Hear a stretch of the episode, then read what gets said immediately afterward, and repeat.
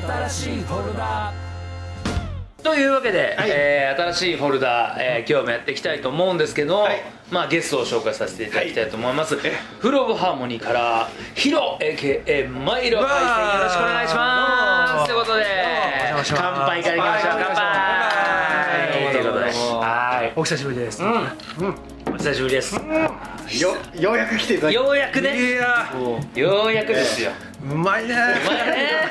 ここまでで。そう黒いの美味しそうね。アードベック。アードベック。アドベック。アドベック。すごい熟成してるじゃんそうね。まあ二人でねアードベックい行きましたからね。アドベックの試飲会ぶりぐらい。そうなそうそんなのに行くこの仲間ですよこの3人で。大人じゃないそれは。いやちょっとアドベック試飲会でこの間ねなんつったらね。でもそれはなかなかの。さインスタにちょうど載せたんだよね。あの、3人で撮った写真を、うんうん。でたまたま今日来るってことで、うん。あこんな日もあったなみたいな、あんな日もあったじゃんみたいな、ええ探してみたらね、え若かったねなん。かねあの時点であの時点で若かあれったどのくらい前えいや2年1年前いやいやいやもっと前だって23年前だってザッキーと俺洋二君と、あの会うよりもうん。会ってないかもしれないよ、本この前のツアーの時に久々です、そうそう。あそうそうそう俺もそれあそうかそこがあるじゃん。この間行ってるからさ。そうそう。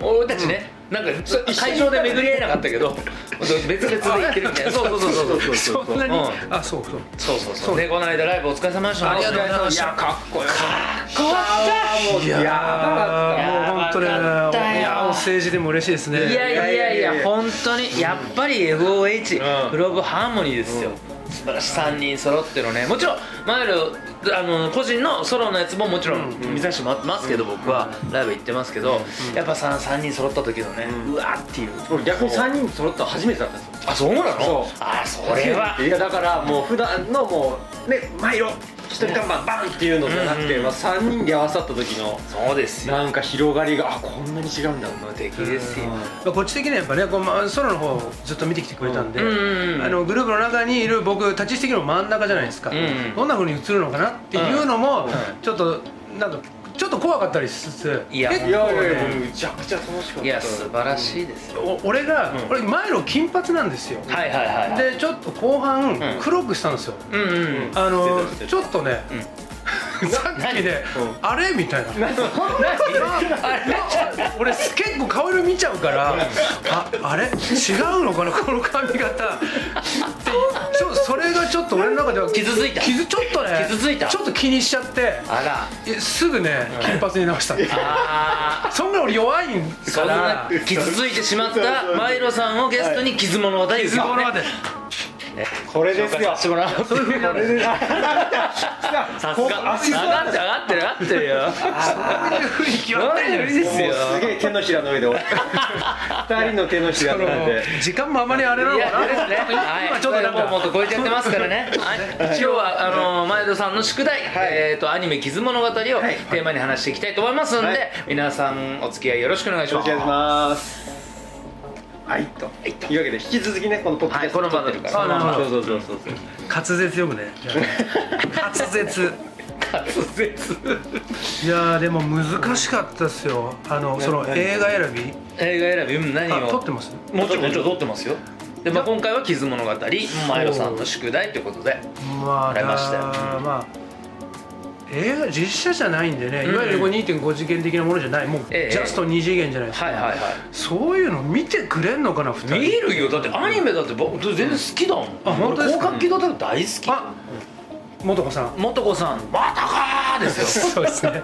元子さん本当に。スタンダーロンコンプレックスが終わる時は俺は「またか!」って叫んでましたよ確かに。はい、そしてあの「アライズ」っていうね。そうですね。あの作品も、うん。あのその後のシリーズとしてやりましたけど、はいはいはいそれの中でのあの主演あの草薙素子、はい。田中さんではなく、え大丈夫かしらと思った坂本真綾さんの素晴らしいこと、ええ。まあ、坂本真綾そうやってますよねやってますね。坂本真綾さんはもう天才ですからね、レジェンド僕の中でもう結婚したい、声と結婚したい、いやもう声にこだわりやっぱあるわけだね。あるんだやばいもんね。ああれはなんだろうな。いや俺も伝えられた。ねえ、であの方ね作品によってもちろんと当然のように声変えてくるんですよ、声優って、うん。そのねね。変わりようがまたねすごいの。どこの声帯使ってんだあそうなんだ。ぐらい。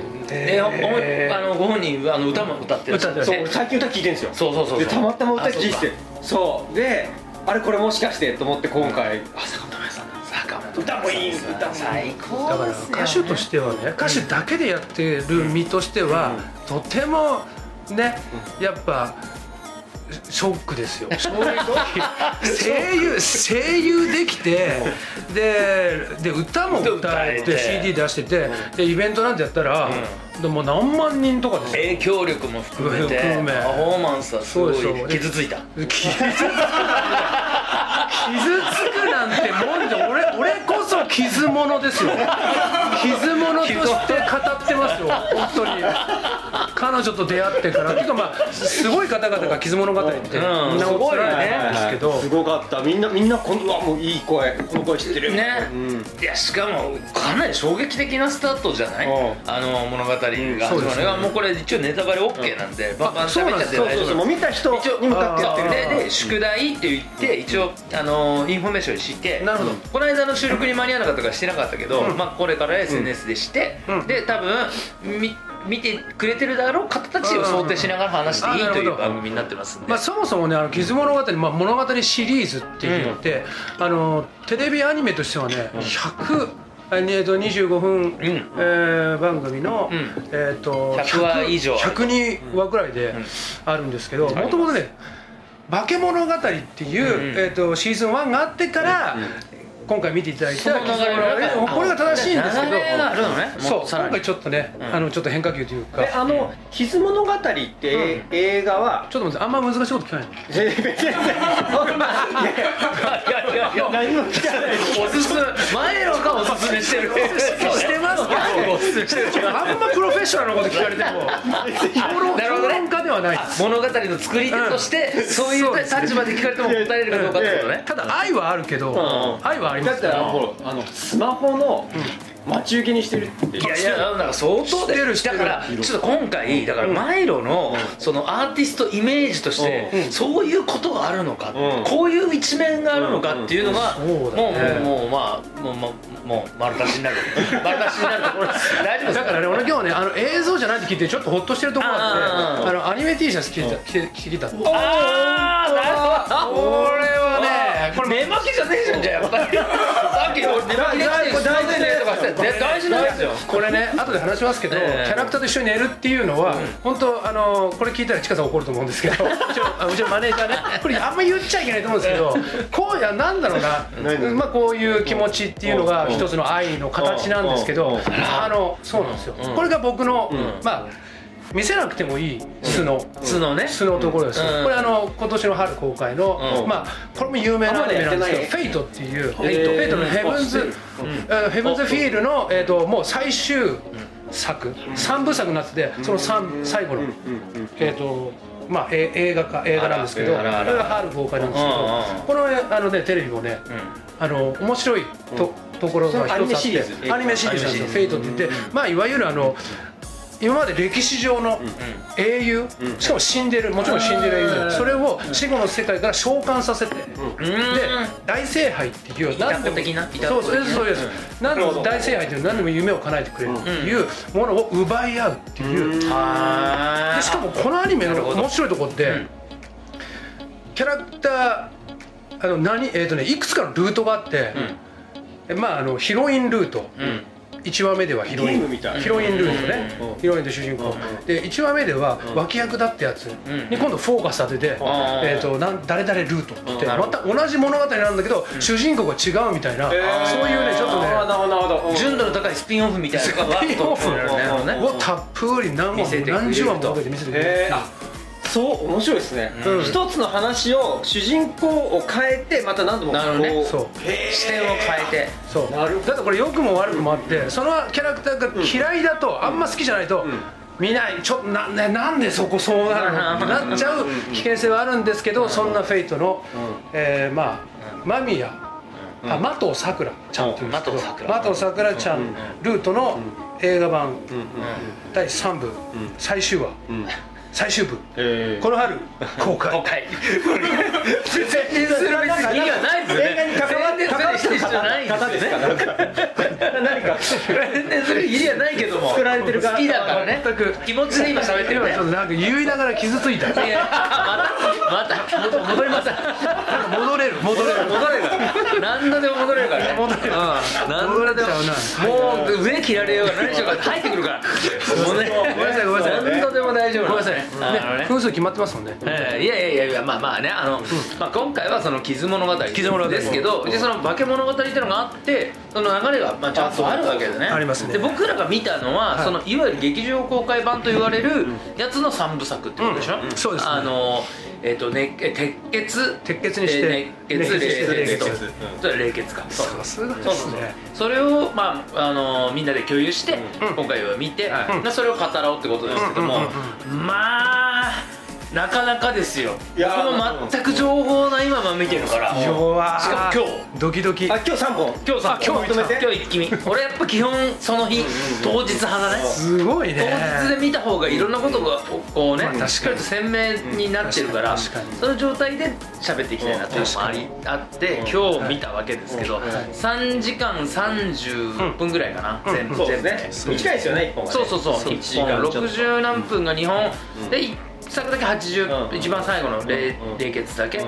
そのうん。いやさあの80何分ありましたが、い。やーこれはうんすごいね。いろんな感情になったね、うん、あのいやいやもちろん笑いもあり涙ももちろんありなんだけど、そのなんだろうな。なかなかその映像的にもグロいじゃん。グロい。グロいのをすごくコミカルに見せるっていうか、そこがまあまあだからアニメとして、アニメだからこその表現だと思うんだけど、うん。あれ絶対実写でやったらもうえらい気持ち悪いねことになるでしょ、んだからそこはアニメだからこそうん。見せれる、うん。そういうグロさだったりっていうのも、あのパッケージされてるしあとねこれね主人公の、なんだっけ？荒木小指あらあ荒木くん、痛いね。俺ねあんな痛い子久しぶり。い痛い。痛い。痛い。な痛いのよ。すごく痛い子うん。がやってる、うん。あの主人公。だから終始なんかすごくあの感情移入というよりは、うん。ちょっと彼と距離を取りながら、こう客観視するっていう感覚。で見たアニメで俺初めて。いいね。やっぱこれ見る人によっていろいろな見方があるから、うん。あんまりこれよそで言ったことないの。うんうんあのーこれを見てます。とそう、ん。これ見てみてあんまり言わないタイプで、うんうんうん。映画に関しても、うんうんうんなんかそれっていうのは愛があるゆえ、ああんま変なんか変いい感想を持たれなかった場合ショックだから。そう。だからこういうの初めて。人にうんだ。からメンバーね、メンバーにも言ったことない。言 わない言わない。言ってない。言わない言わない。そんな話だもんこれ。そうそう。もうあなたに関してはもう絶対俺の感覚わかんないと思ってるから。なるほど。絶対共感できると思ってるから。まあ映像の世界をね新田君もやってるからね、うん。メンバーうん H のメンバーうん。の新田君っていうのはミュージックビデオも H のミュージックビデオも作るほど、うん。あのそっちの映像の世界につりどっぷりハマって、はい。福山雅治なんて思ってるぐらいだから、とんでもないあのはい。クリエイターでも映像クリエイターでもあるけども、うん。そういうのは話していない。そうなんです、そうですね。えー本人の口からもやっぱアニメっていう言葉が出てこない以上は、うん。あまりこう強強要しないっていう。ああ別にわざわざその話をしないしないでね、と特別な感覚でもあるのかなと、うん。僕の中では、うん、いや俺でもこの3人の中だと多分一番流君が、うん。あの雰囲気としてはしっかりとキャッチアップ。物語は見てますあほら。なあそうですか。言わずもがな。ちょっといいですか僕もそうなんですよ。そうですか。でも10年ちょっと前からね始まってます。ああじゃあな結構長いスパン途中で僕アニメシリーズ見れてないんですけど。あ、そうなんですか、じゃあダメですね。ダメダメってことはないですよ。ダメってことはないですよ。冗談ですよ冗談み たいなね。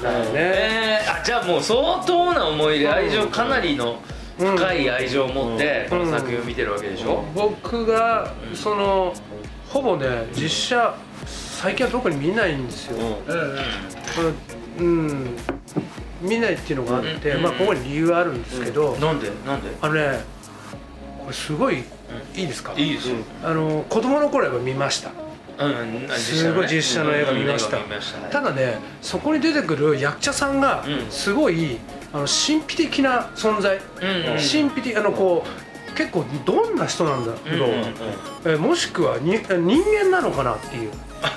実在するのかみ実在するたいな演者さんがね。演者さんがね。でしかも僕の時代ってその俳優さんたち女優さんたちをググるためにはあの明星とかうん。ロードショー見るしかない。開くしかない。開いて開いても載ってない時もあるしみたいなそんなこう未知な存在。でもね徐々にあの今 SNS とかでインスタとかもやってるじゃないですか。うんそのあ俳優女優さんのふプライベートが見えちゃうでしょ？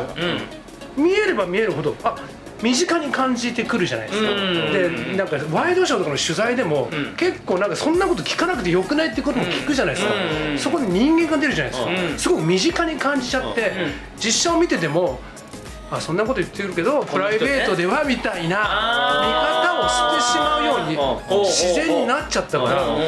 いくらいいあそんな映画ばかりじゃないし、その役者さんばかりじゃないんですけど、なんかね入れない。その表情かなとか思っちゃう。セリフはもちろん、あのに対しては何もないんだけど、表情そういう感じここ、もっへとこう喜んだ方がいいし、とかなんかちょっとプライベートのまんまなのかなみたいな、その点俺が二次元えーまあアニメにはやっぱ見る理由としてはそこないからね、うん。完全なピュアなファンタジーの世界だっていうことね。だから、うん。まあ、アニメを見るように、うん。特になって、でなぜ傷物語にこうあのうん。たどり着いたかというところもたまたま「化け物語」をテレビで見たっていうのもありつつ、ん。ハマったのがね、丁寧丁寧。イラスト原画あの、そうキャラクターデザイン、うん。あの結構ねアニメ見てると、結構見てるんですけど、作画崩壊してる。あはあるある。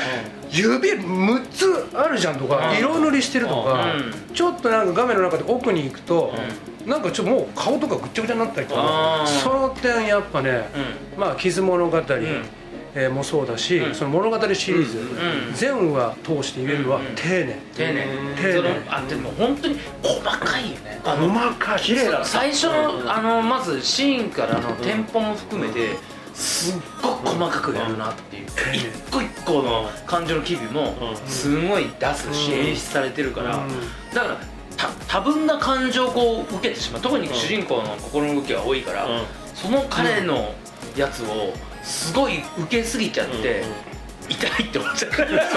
それ痛いって思わせるってことは俺すごいことだと思ってまあそうだよね。そうそうそう。カット割りとか、うんはい次のねシーンが入ってくるタイミングとか、うんよくあのシロさんとかもタイミングのこと言う言うじゃないですか。映画表、うんね歌歌丸師匠もね、はいはいはい。言うじゃないですか、はいはい。ああいうタイミングってすごい大事だと思ってて、うんうん。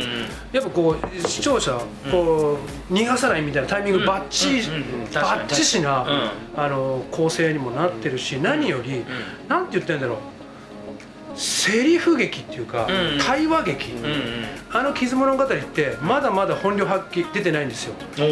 あれ地上波テレビアニメシリーズの後もう掛け合いで。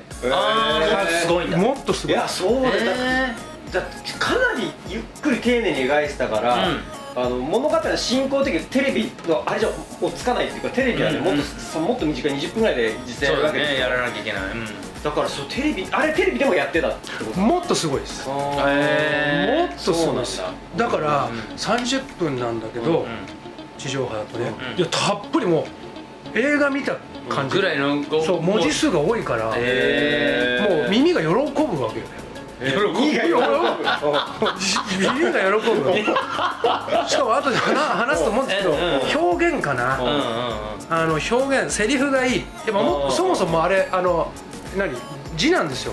リリースしたのは。小説。ああ小説。あそう西尾維新さん。ね西尾維新さんそう。で、えー、とテレビアニメにテレビでなあのの話が来て、あれでもカットしたんですね、へその本の方はもうやばい、えもっとあの情報のそうザッキー先生の次にやる。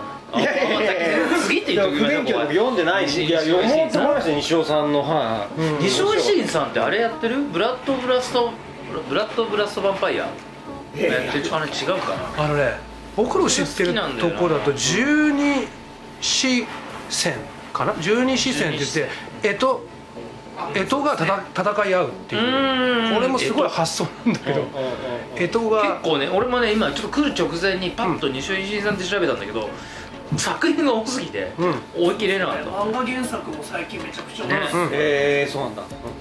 玉木勉さんが漫画化してんのは知ってんだよかったアニメ。なんかみんななんか抵抗するのかな？抵抗とかあるでしないないない。俺大好きだもん。俺ねでもあ俺それは俺の置き方俺の置き方はこれがどうなんだ一般的とは覚えないんだけど俺はねもう7割8割方おっぱいとパンツでしあじゃあ。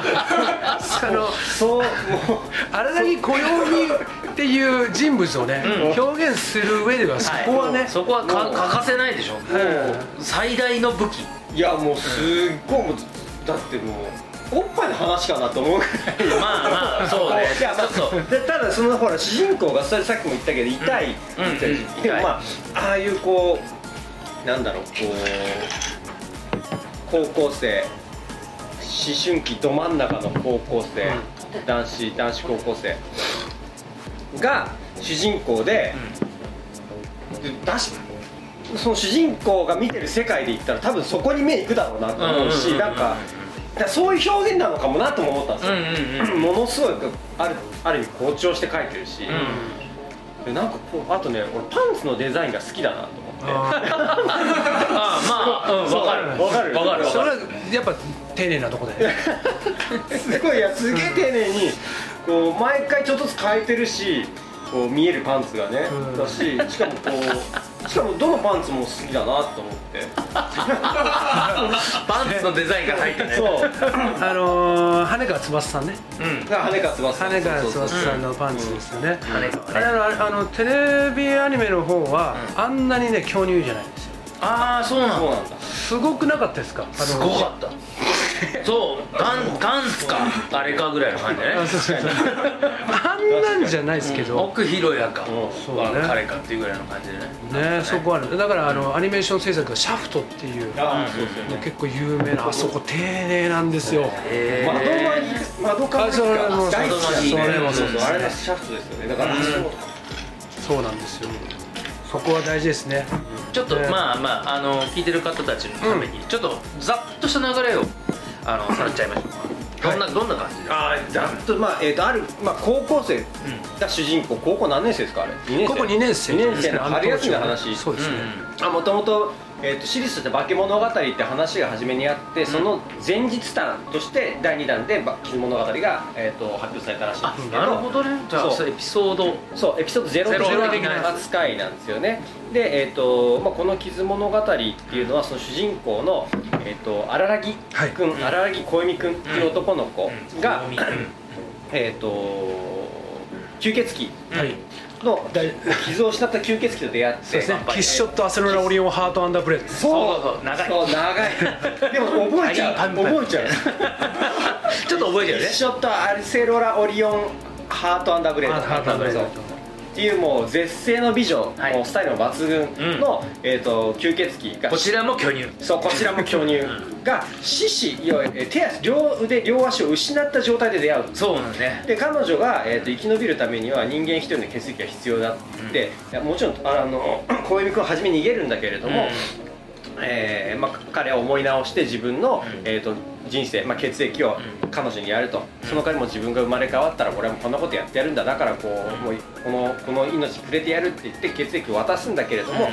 次のシーンで気がついたら実は生き延びていて、うん。えーとまあ、キッショット曰く、えー彼女の眷属要はうん。家来ですよね家来になとなって吸血鬼になって生まれ変わっていた、はい。でそこから始まる物語ということ、でも本当ね3部作で、えー、と第1話はうん。吸血鬼になって、うん。で1人目の、まあえー、とキッショットの両手両足を奪ったのが、そのヴァンパイアハンターって3人がいるんです3けどその3人の1人から、三人組っていうかうん。3人うん、でその3人の1人から、えーと腕を奪い返すところで終わるのかな？それが、うん。いや奪い返して終わってる？いや次の 次のシークエンスで次のそこの戦いが始まる。第二部か。うんそう第2部そうか。じゃあもう第一話本当に吸血鬼になって終わるっていう、うん。結構本当シーンで言ったらいくつかしかないぐらいのシーンで、そうね。声優さんもねほぼメインどころしか出てこない、うん。最後声優の名前見てあこんだけしか出てこなかったんでそうそうそう驚くぐらいそうスそのキャラクタトイックなーそんなにそのきそぎ落とされたうん、うんあの本当にねそう。で、まあ、まさに会話劇で、うんうん。えっ、と第、えー第2部か、うん。映画でいうと。で、まあ、えー敵2人と戦い。そうそうそこから始まる。で第3部で3人目とを倒す。そうね。うん合ってる。うん。大丈夫です。だだけれども直して。だけれども、えー、とでこれで岸ショットは完全体に戻るんだけれどももともとなんでこの荒木君が、うん。えー、岸ショットを助けようと、まあ、眷属上司、えー助けようとしたかというと人間に戻してくれるからっていう理由だったんだけど。ね。でもえっ、とまあそのキッショットが、まあ、実は、えー彼女が人間を食べてるとこ見てしまうんですね。うんそうね。最後の方でね、はい、そうそうそう。完完全体に戻っの吸血鬼になったキッショットが、えっと、人間を食べている。そのそれまでは、えっと、眷属と上司というか、まあうん。えっと、上司なんていうの、え主人。ー主人か。主人。主人と,、えっと部下、えっと眷属として、な結構仲良く意気投合してやっていたんだけれども、うん。彼女は人間を食べているところでふと目が覚めてしまっている。うん。うん小弓君は、うそれで これから完全体にキッショットがなった以上これから人間は食われ続けていくであろうと、うん。その責任は全部自分にあると、んうん。で彼女人間を殺させないためには自分が彼女を倒すしかないという理由で2人は決闘するわけです、でも決闘して2人が傷ついていく中で実はキッショットは、えー自分が彼にわざわざ殺されようとしていた、うん。なぜならそれが唯一彼を人間に戻す方法だから、うん。というところで、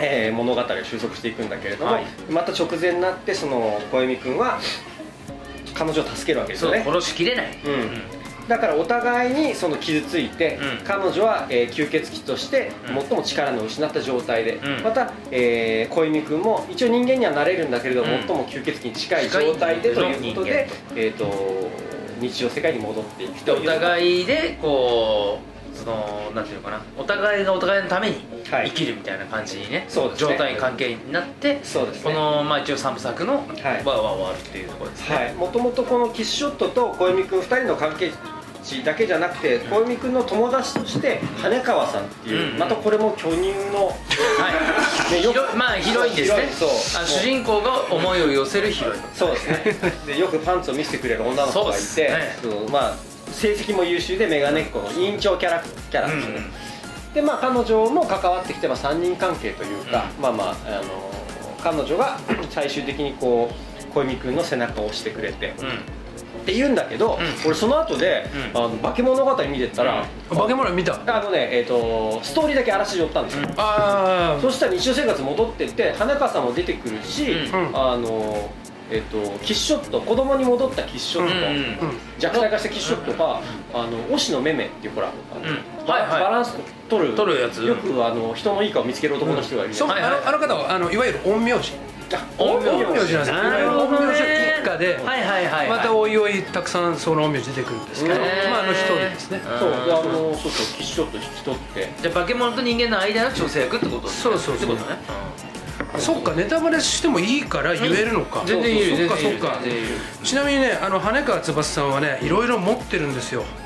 闇を。あ家庭の事情も含め。だから、まあねまあその裕福な感じじゃないよとは言ってましたね。そうなんですよ。映画の中でも。そう。あのー映画以降ね、うん。お楽しみっていうことで、うんあ あその後いいのか言ってもいいのか。何話ぐらいねな化け物語傷物語あとバデな何物語えーとね、あとね偽り物語、偽物語、あと月物語、あとね暦物語、あとねえー、と化け物語セカンドシーズンっていうのもあるかな、だからそれ見る見る順番はしっかりあのしないと。しないとちょっとなんかごちゃごちゃ意味が。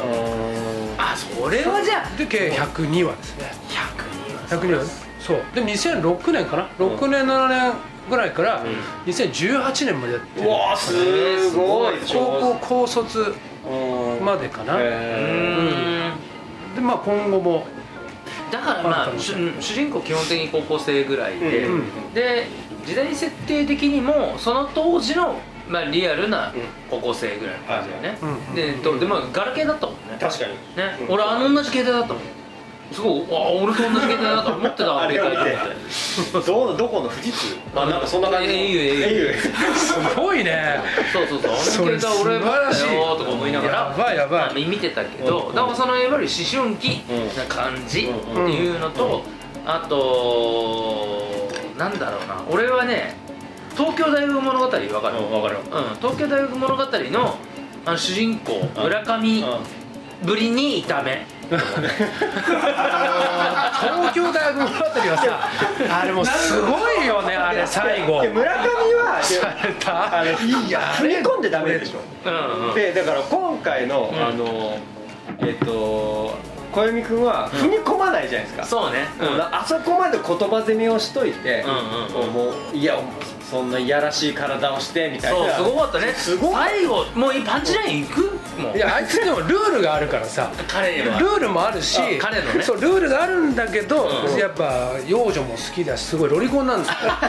そこはね見てほしい。ですそれは マジで。それは全然わかんない。それわかんない。おいおいそのいわゆるまあね星野めめさん怪と呼ばれる、まあ、いわゆるこうなんだ自爆自爆霊だらなんか怪物やらうん。妖怪だら出てくるんですけど、その中にまあ幼女も含まれてきまして、うん。そのことのやり取りとか。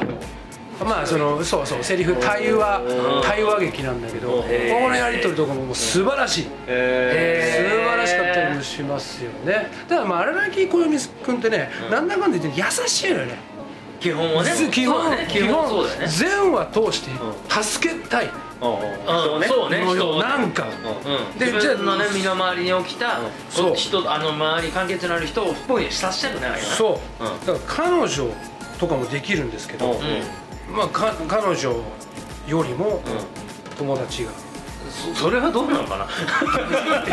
まあでも選べないね。自分に関わったもの全てが、まあ、あの映画でも言ってましたけど、ん。ハッピーエンドを迎えてほしいっていうのもありつつ、でも最終だ順位をつけるんだったら、まあ最後の最後まで見ていただければ分かるんですけど、キッシュショット決勝と。が一番大事なんだ。大事なんでしょうね、あいつを守っていきますよね。あ指輪壊れちゃったけど。すいません指輪これこれはなんか。これも傷物だもう。まあどうでもいいですけどね。いやでも俺さあのその調停、まあ、調整役の、いわゆるえっ、と星野さん。そうそうそう。あの人がさ、じゃあお前結局最終的にはお前がの望むべきあれは、みんなが不幸になる道だからなって言って、なのにそれを選ぶんだよね、そうなんだよね。そこがなんかちょっとすごく複雑な、なんだろう、ちょっと深めな最後に彼主人公の彼にもすごく深めの闇があるんじゃないかっていう感じで俺は終わった気がするこの3部作だったなと思うんだよね。それ以降のやっぱ、あの西尾さん？うん西尾さん。展望が。うん。やっぱその時、溢れて止まらなかったんだ っていうのもあるんじゃないですか。ああもうそのこれこれがね。後恋ですからね。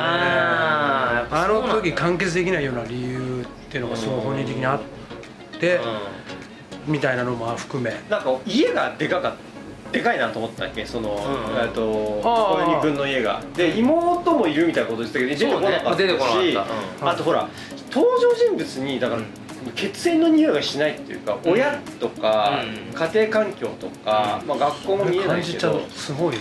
学校だってさ本物しか映ってないもん。ね、ほほぼ。いや中でやってるけど、うん。でもせ他の生徒全く出てこないみたいな、なんかそこにもでも理由があるというかまあ描きたかったこう世界観みたいな、うん。ちょっと孤立させたいみたいなフォーカスしたいみたいなのもありつつのデザインのようですけど。まあだろうだろうね、うん。なんかすごく特徴的な東京の場所をやっぱすごく切り取って映してるから、あれ駒沢出てきま駒沢公園出てるね。ね出てきますね。うん。駒沢公園とか、その遊戯体育館とか。遊戯体育館とか。そうそうそうそう。ですよね。あれまあしあのストーリー的なに言えば順番的にはシリーズゼロみたいなもんで、うんそううん。あここからね引っ越します。うん。ああえっ、と荒井君が。荒井君うん。そうあそこだけね家違うんですよ。へー。うん。そう多分引っ越したんだろうね。っていうかはい家違うな。まあどうでもいいですよ。であの妹ちゃんが2人います。えー、はい。カレンちゃんと月日ちゃんっていう。こことのやり取りも ファイヤーシスターズっていう。へー。でファイヤーシスターズはねまた荒井君と違ってね、正義。うんうん正義のためにぼまたまた私たちはいるみたいな、えー。あうん、私たち親は出てくるんですか親はね一瞬。い数分。通してそれしか出てこないですけどお父さんお母さん警察官。あそうなんだ。でもこれ一瞬しか出てこないです。そうです。俺でもねやっぱねあのチカさんでね。あのまあ FOH のマネジメントをお手伝いされてるチカさんが止めるのが分かる。ダメだよ。ちょっと待って待ってっていう。ちょっと。愛があの愛がね。愛がね。ももちろんマネージャーの前では話さないですよ。マネージャー前で話さない大体。とポッドキャストでもう。世界公開普通に世界中で聞ける。そっか。まあここだけの話でいいかな。まあねうん。まあでもでもでもこれでああこういう一面があるんだマイロ氏はと。いうのは俺も結構ねあの知り合ってから長いですよ結構。あの FOH として。それこそ b ボーイパークとかに一緒に出てるぐらいだからリップサイムも FOH も。だからそれからカウントしたらもう本当二十数年のねあの関係値というか知り合ってからはあるけどなそんなキャラクターの一面を初めて今日。見るぐらいのだからさあのだデビューしてから結構ねここだけの話、もうストレスストレスなんで？あのあのあ何？スピード感も速いし。ああスピード感も速い、そう。だかから自分がここにいない感じね。ら自分の好きなこう趣味とかをさ、えーがに手が及ばないっていうか、うん気づいたら1年経ってるみたいな、ん音楽しかやってないみたいな、んあー感じで、結構たまりたまって、フォローできないぞと俺の好きなものを。そうそうそう、俺こんなんじゃないっていうのはぶっちゃけあった、俺もちょっとオタク的なところをうんうんね、10代の頃からあったし、ん。意外と荒井君もそうだけど、ぼっちぼっち。ぼっちね。ぼっちあえてぼっちが、うん。ぼっち。うんそのイメージはあるの？あ結構それは出てるかもしれない、うんあの特に3人の中で、まあ、新君と豊の方が、うん。俺は結構の飲みに行くの好きだし、うん。酒好きだから、うん。わーって言ってるイメージだからで割と、あのーマイロはマイロで、うんいつも一人でやってますっていううんイメージが結構あるから、だからちょっとアニメの話とちょっとあの遠ざかっちゃうんだけど、そこら辺はメンバーにちょっと感謝してる。社交だから2人メンバーがあの社交的だからやっぱちょっと学んだよねそこは。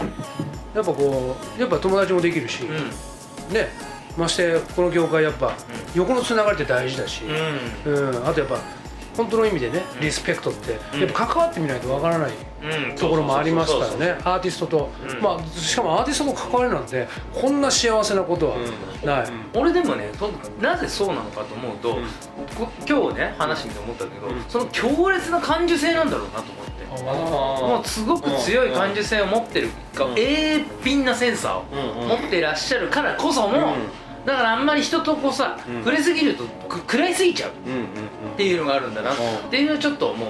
ああよく言ってくれたって感いやいやいやじですよね。本当に本当にいや本当食ねらっちゃいすぎんだよね多分ね。そうね、うん。だからだと思うのよ、うん。だから俺はあえて遠ざかったのだとね。でもバランスだからね10グループはそれでいい絶対いいと思うしただ今回のアニメ見てるとかまさに主人公の感じがすごい強い、もうとうん。すっごく強くて、う何でも情報をもらいすぎちゃってんだよね、うん。で一個一個それ演出がついてるからさだからもうなんか大変だなこの子、ずーっともう右往左往してるぞっていううん。感じのここうなんかイメージね、うん。あの主人公ね。しかもここからずっとそれがおそらくずっと続いていくんですよね。荒木君ね、荒井君、そう。ただね、まあ、最後の最後でまあもちろんそのね、あのーポジティブなアニメだったねって言えるところはあるね。すごくね。でその心を開いていく、でまああのまあもう先に言っちゃう言っちゃうのかもしれないですけどはいいいよ。いいよ友達を作ると人間強度が下がるからって。ああ言ってた言ってた言ってた。あれはねもうね最後もう一言も言わないうん。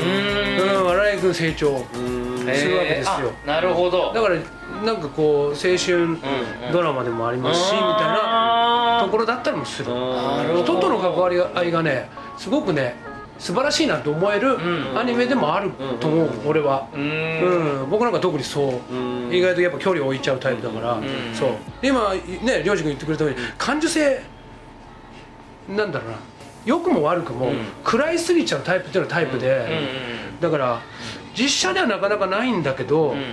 あのいわゆるフィギュア買買っちゃう人のうん。気持ちも分からんでもない、っていうのは主人公が生き続けちゃうから、アニメだと特にピュアな気持ちで見れるわけよ、うーん。うん。余計ななんか先入観なくていいから、だからねアニメあのその最終話終わった後も、うん。終わった後悲しいのよつまんないじ、うん。時間が訪れるわけよ、うんだからちょっとそばに置いておきたい。なんかそんな目印を。僕の僕が通った道だね。うん。道爪痕をっていう、うん。えー気持ちで。わだちを確認したいと。わだちを。そう、うんだからん。フィギュアを まあ例えばフィギュアを買うとか、うん。例えばグッズ買うとか、う秋葉原に行くとか、んうんっていうのは気持ちは分かる。ああいや俺だってわかるよ。全然わかる。全然わかる。多分そのだってさ、うん。大なり小なりあると思う、うん。僕らの世代だったら金消しとかって多分そういうものだったりする。それそれ。思うんだよね。絶対みんな通った道だし、うん通った通った。それでそこでさそのキャラクターで勝手に物語をこう作ったりするじゃない、もうととっくにいなくなっちゃうようなキャラクターが俺の中では主人公だったりとかしながら、うん。多分まあそういうことなんだと思うから、俺全然分かんなくはないんだけど、うん。そういうことは、だからちょっとなんかそういうこともあのマネージャーにバレないようにね。もう絶対バレるバレる。マネージャーバレる。バレる。いやいやバレる。俺のだから俺が言っとくよ。自宅にはフィギュアもちろんあるんだけどいやもうもうもうあれだよ。もう何も言わずにバーンバーンってこう倒して倒してこの前なんてゴミ箱入ってたね嘘でし本当本当。ょどこまでねだからこれってやっぱ強要することじゃないし、あのーやっぱ分からない人には分からない、いや俺新たな一面だな本当に、そうなのか。でで今回の作品のチョイスがすごい。え結構衝撃的で「えマガネロ君こういうの見るわけ?」と思って、これで見てでも僕は割となんか広角好きだったりそれこそ推しに関してはパトレーバーも好きだから、アニメの部分はもちろん俺にもあるわけ、であって元子も好きだし、うんあのー全然あるんだけど、でそうそれこそスカイオ派の国家が見れない、そんな実写で見せてくれるんだうんって思っちゃうけどアニメでお願いします。あのし新作作ってるようだ作って今ネフリでね。この春。って発表され4ま月ね発表になった、うん、でも発表されたばっかりでね、はい。そうアニメのさでもなデザイン変わっちゃう可能性あるのよ。だってフル CG なんだよね。そこがね俺もセルが見たいよね。セルで見してくれよ。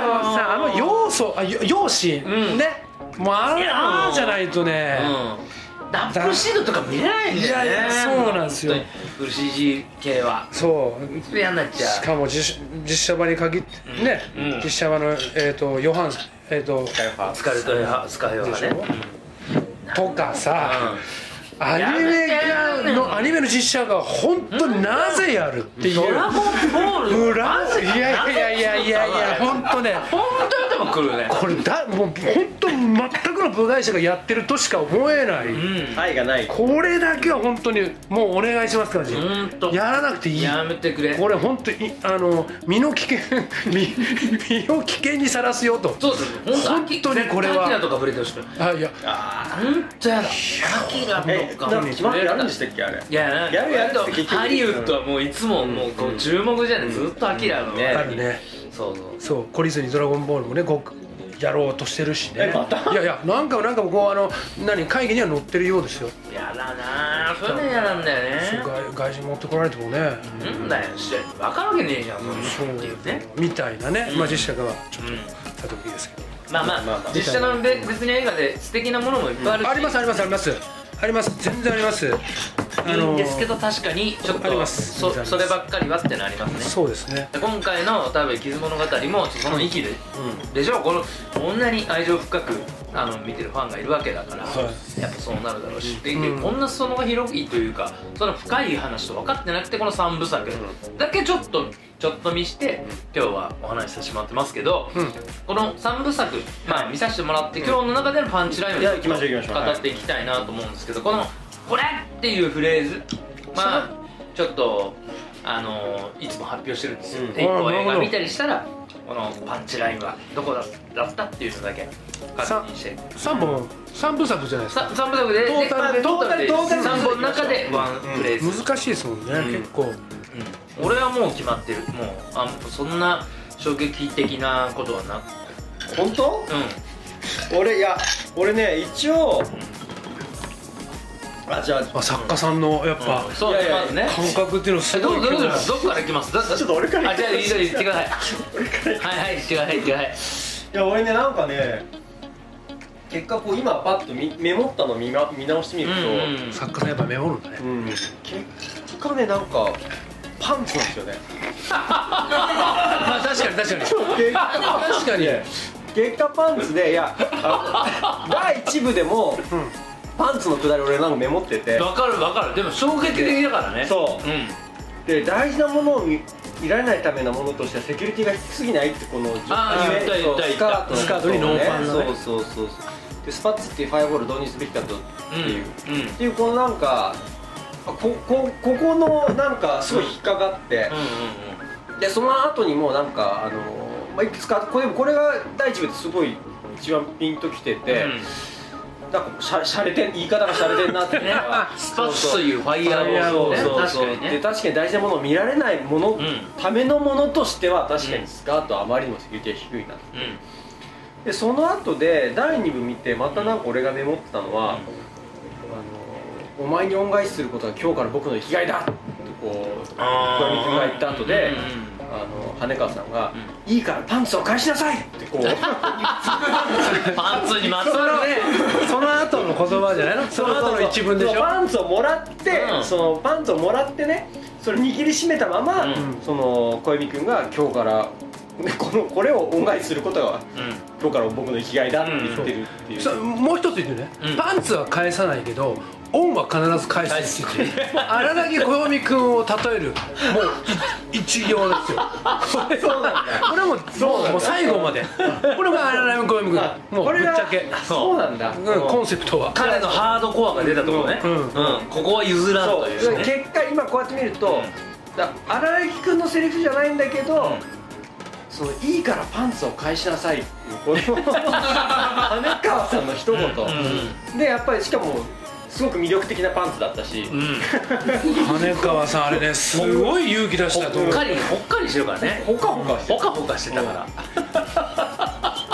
あのでもあれさあれあれあの荒木君がパンツくれよって言ったわけじゃないんだよね、あれは自分自分自分言ってるから。あの子は何さ？そう。いやあれはその前編通して描かれてる羽川さんうん。で言うとん。すごい頑張った。あれは本当にうん。ここがもう本当正念場みたいなあここのは乗り越えてっていうえーまあ気持ちの表れあと不器用なんでねととにかくさ羽川さんってさ、うん。普通に主人公の出会いとしてはもう風が吹いてパンツを見られた人っていうだけでしょ、うん。だけ。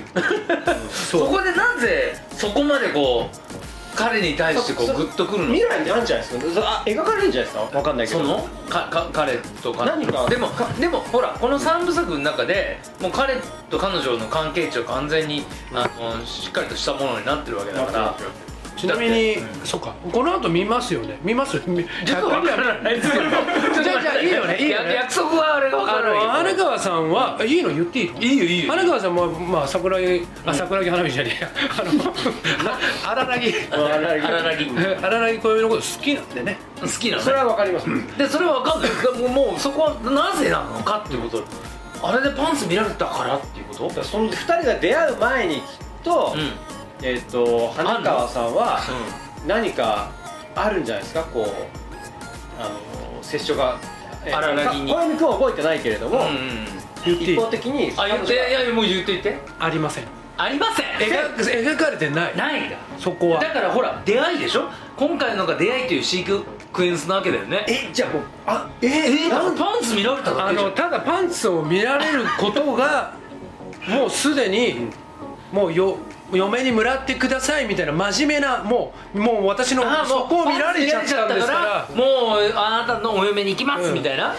でなんかねあとね結構ね観察力があるから、あ私にちょっと色目をつ色目というかなんかこう見見方が違うみたいなのも感じたとは思うよ。興味があるんじゃないかみたいな。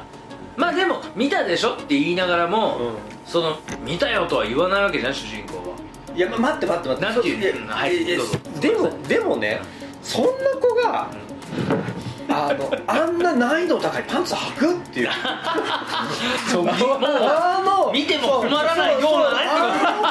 そうそうあのパンツを履くのはそこはあのそこはそその何まあまあ癖というかさあれはもうあるんじゃあれはだ確かに彼彼女の美的センスとしてのうんそれ、こういやでもねあの見た目の人がうん。こういうパンツを履くっていう、そういうへ偏見固定観念は捨てた方がいいと思うよ。そうねまあねどんなパンツ履いても。自由だな自由だ自由。それはいけないと思う。もっとそこはもうちょっと柔軟性。今彼は彼、まあ、柴崎君は今リアリティという観点で見てるから。これはリアリこれはリアリティあるのかどうかってことでしょ、それで言うと確かにあの感じはもしかしたらもう店に来てんじゃねえかっていううん。勢いのだから知女としてもおかしくないでしょだって。いやそれは調べい。やでもさ下着の売れ行きを調べてみたら意外とそういうセクシーなパンツ10代の子が買ってるっていう現実かもしんないよ 僕らおっさんだからあれだけあど俺知らないだけで？そうそうそうそう今ああいうのが流行ってる。テルとかあれは。今っていうでもちょっと前だから。ねまあそこら辺あれです。毎回思いますけど作者に聞いてみたいとかそういうのはそういうのがねありますよね。もしつつね。うん。羽羽川さんはねあの後あのえっ、とまあ荒井君好きなんだけど、言えず言えずで。うんうん。USS ね、うん。うん。その間に。決定的なとこないのねだって2人の。そうなんですよ。その間にね荒木君は戦場ヶ原ひたぎちゃんっていうねうん。あのーロンロングヘアのねまた素敵な子なんですけどね。あそのなんて出てくるその方と付き合っちゃって。あ付き合っちゃう？えだから言わない方がよかった？いいでしょ？いいけどいいけどいいけどうん。で、うん。あのー羽川さん翼ちゃんは、羽川ちゃんはねストレスが溜まってストレスが溜まって、ん。最終的に自分がこう怪という名の、まあ、妖怪になってしまうっていそうそれで戦いが始まるっていう。あだからやっぱりね闇は持ってるうん。ね闇持ってる。闇家庭の事情がうん。結構迫害という迫害ってまあ結構言葉あれかな、えっ、とまあなんだろう。本当のお父さんお母さんでない。っていうご家庭で自分の部屋がないと。廊廊下にいつも布団を引いて寝てるっていうそれを。かわいそう。そうでしょ？あそうなってくるとこうなんか。それを新井君がう、えーとまあ、どなんかちょっと心配になって、ん。いない、えー、と羽川ちゃんがいないん。留守中にちょっと探しにちょっとどんな家に住んでる、うんそこで発狂それを見て。えあーみたいなまあ荒木君はとにかく発狂しそうだもんね。のその時の表現ちょっとしたことで発狂するからね。結構ひどくてもうこれは言動通り過ぎててひどいなんてもんじゃない。もう気持ち悪いと。うん。羽川のなんかもうセリフもう言うことも全てにおいて気持ち悪いっていうふうに表現したりして。うん。でもなんですよ。でも俺は助けたいうん。助けたいと。そう。星野めめめめが「あら荒木君何かいいことあったのかい?」なんつって見ながら羽川ちゃんねあれあれもう決まり文句でなんかもう俺は気持ち悪いよ彼女が。それ以上言うなみたいな。荒井君が。それ以上言うと俺はお前を殺すぞみたいなシーンもあったりしてあ結局羽川ちゃん助けるんだけどそこがねまた。えーそこがまた荒井君。かっこいいな。えボロボロになるわけよ。うん。また。うん。あのように。うん傷物語のようにそう難しいんだよね。あのねそう深めなさ、うん。そういう精神構造も含めて、いろんなことがあの出てくるんだけど、俺のパンチラインっていい、俺のパンチラインはもう3本目。来た。3本目で、詰まってるねあそこね。そうそうそうそうあのーおっぱいを揉ませてもらえないでしょうかと言ってそのなんかさいろんなこう波がある中でああいうところに持ってくわけよ。は？みたいなあそうああの体育館の倉庫みたいなところ。そうそうそうそうそう。もう全然うなんだろう。ん。うだってお互い好きか嫌いだかそんなことのその男女のそれをすっ飛ばしてうものすごいエロい世界の話になってくるじゃないあそこで。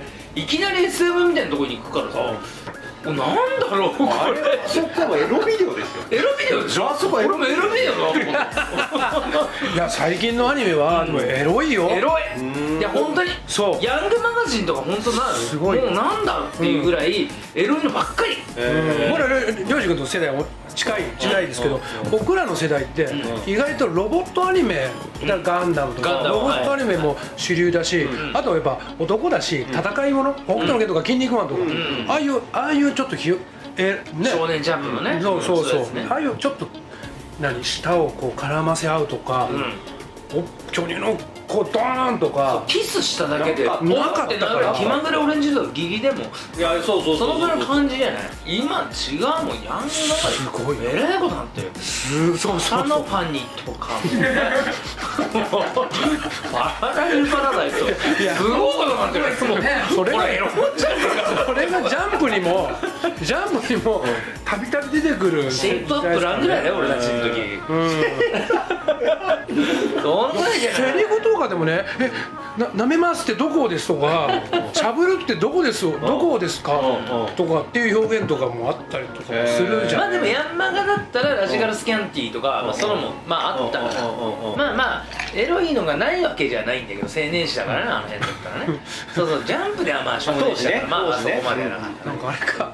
結構みんなお二人ともなんかあれだね。あのエロちょっと パンツとかやらせてとかおっぱい揉ませてとか。そこは言っちゃったなやっぱりだってでいやすごいあの深い話に行ったり、うん。すごいその手前の、あの主人公を翻弄されるその感情の機微とかいろいろある中で結局その表出するところがそうそうそう。こなのよ、なんかおっぱいを揉ませてくれたら戦える気がするって。なんだそれっていう。しなぜなら相手は巨乳でゆっさゆさゆさゆさしてるからって童貞丸出しなわけでしょ、うん。彼はね、うん。中二中の中二なわけじゃない、こうでそこいうところに行くからさそれなのにいすげえ一丁前なのよ言葉攻めが、そう。ねどういうことになってんの見すぎ見すぎなんじゃないのかっていう。結果揉まないわけでしょ？もうなんでんだ揉めない。揉めよ。であそこだからいやあの全体見せたらもし化け物語を先に見せたら、うん。彼のキャラクターを知っていて、まあそうだよね。うん。であそうだよなこいつと思うかもしれないけどそっから見てるから俺ちょっとね腹が立っちゃって、うん。本当なんかなんなら立ち上がって自分が座ってる人を蹴飛ばしたくなるような「ふざけんなよ」ってもう「飲めや!」ってそれだけうん。わかる。わかる。わかる。ねそんなじらしてじらしてじらしてみたいなその彼女もかわいそうだけど俺らもかわいそうじゃんみたいな、にであそこはなったんですよ、そうそう。でも今日今日ね3時間半うん。その作品の中うん。お付き合いさせてもらって、でもう何度もあんのよ。こいつにやってんなっていうのがあるんだけどだからって嫌いなわけじゃないから、もうなんだろうこの人っていうちょっと不思議な距離感の、を持ちながらこう見ている感じ。で、あのー、は羽山ちゃん？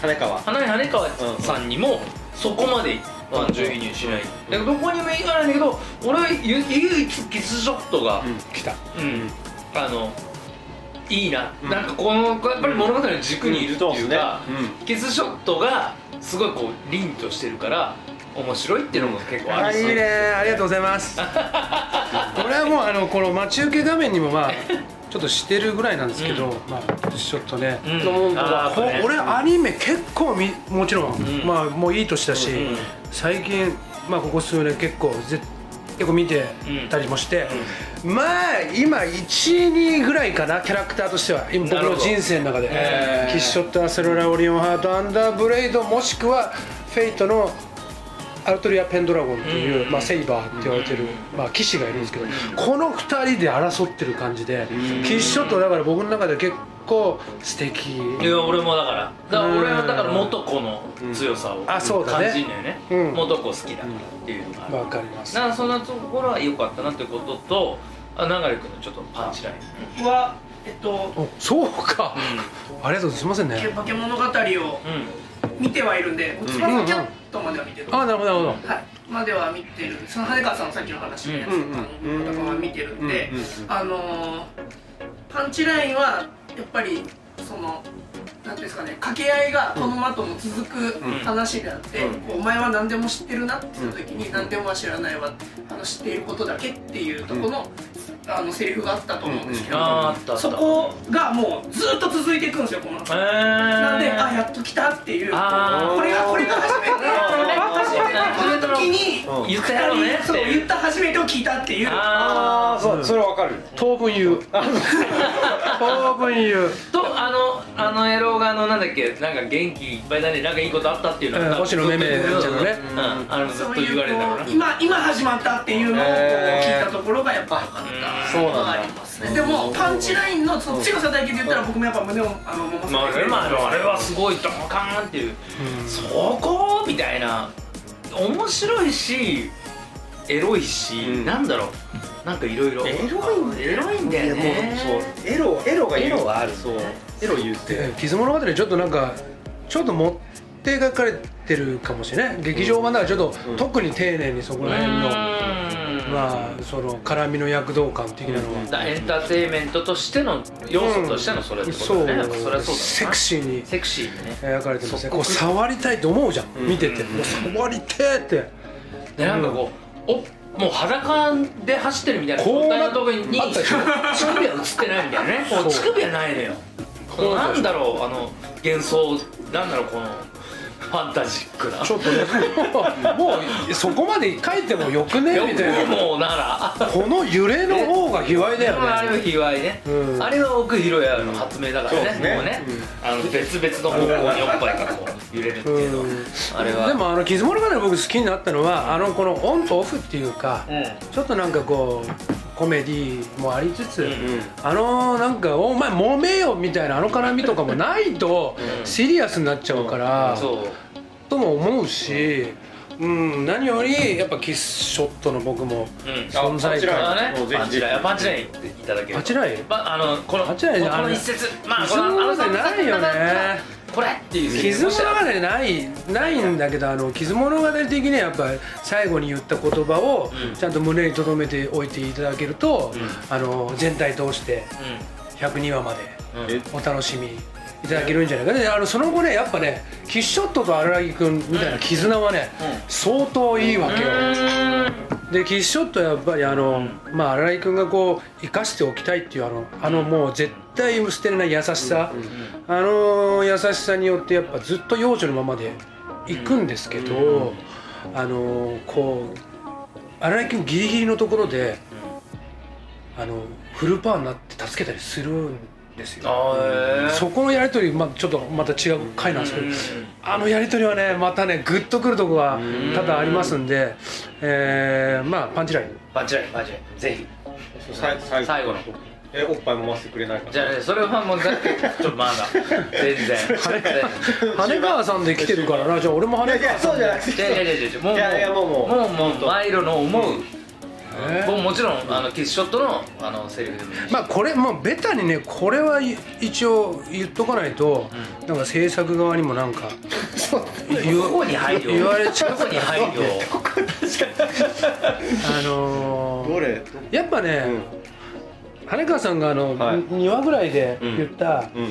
ちょっとなんか阿良々木君がこうかっこいいこと言ったことに対して、惚れちゃいそうな場面があるんですよ、うんうんそこであらあの羽川ちゃんは、こんな表現しました、はい。ピーピーピーピーピーピーピーピーピーピーって言うんですよあった危ない危ない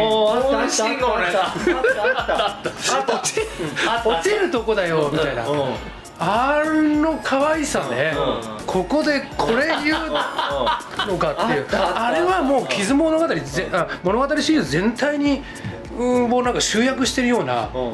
モールス信号。そうああいうああいう抜きここでちょっとなんかこうリラックスさせてくれる。うんこいつ可愛いなーって。こんなやついねえよみたいな。ところでそれがアニメだと思ったんですよ。はいはいはいはい。こいつ付き合いたい付き合いたい。こんな子探しちゃうぞみたいな。うんこれもアニメだと思うんえですけど。でもそれでもあったあれ羽川さんでしょ？そうパパンチラインじゃないです。いやいやでもないパンチラインじでパンチラインでしょあれもパンチラインなんですけど、うんうん僕はやっぱこのこれは言っとかなきゃいけないかなっていう、あのーあその前に、えーキスショットが言った、うん空腹は最高のスパイス。ああはいはいはい。この表現はね。空腹が最高のソース。そうあそうそうそう。そう空そうそう。空腹は最最高のソース。ス。そう。この表現もね、あの人間食ってる時そうだね、そうだあの僕ら作詞するじゃないですか、はいはい。そういうところにねいろいろとああいやあの言い換えるみたいな、うん。こういうのこういうのこういうのはねあのちょっと本当に。職業柄僕らのあのスタッフの人で、あの小倉の出身で福岡。福岡のここ小倉の出身でその頃本当にお父さんがなかなかのあの風天のか方で。で兄弟2人で暮らしてて。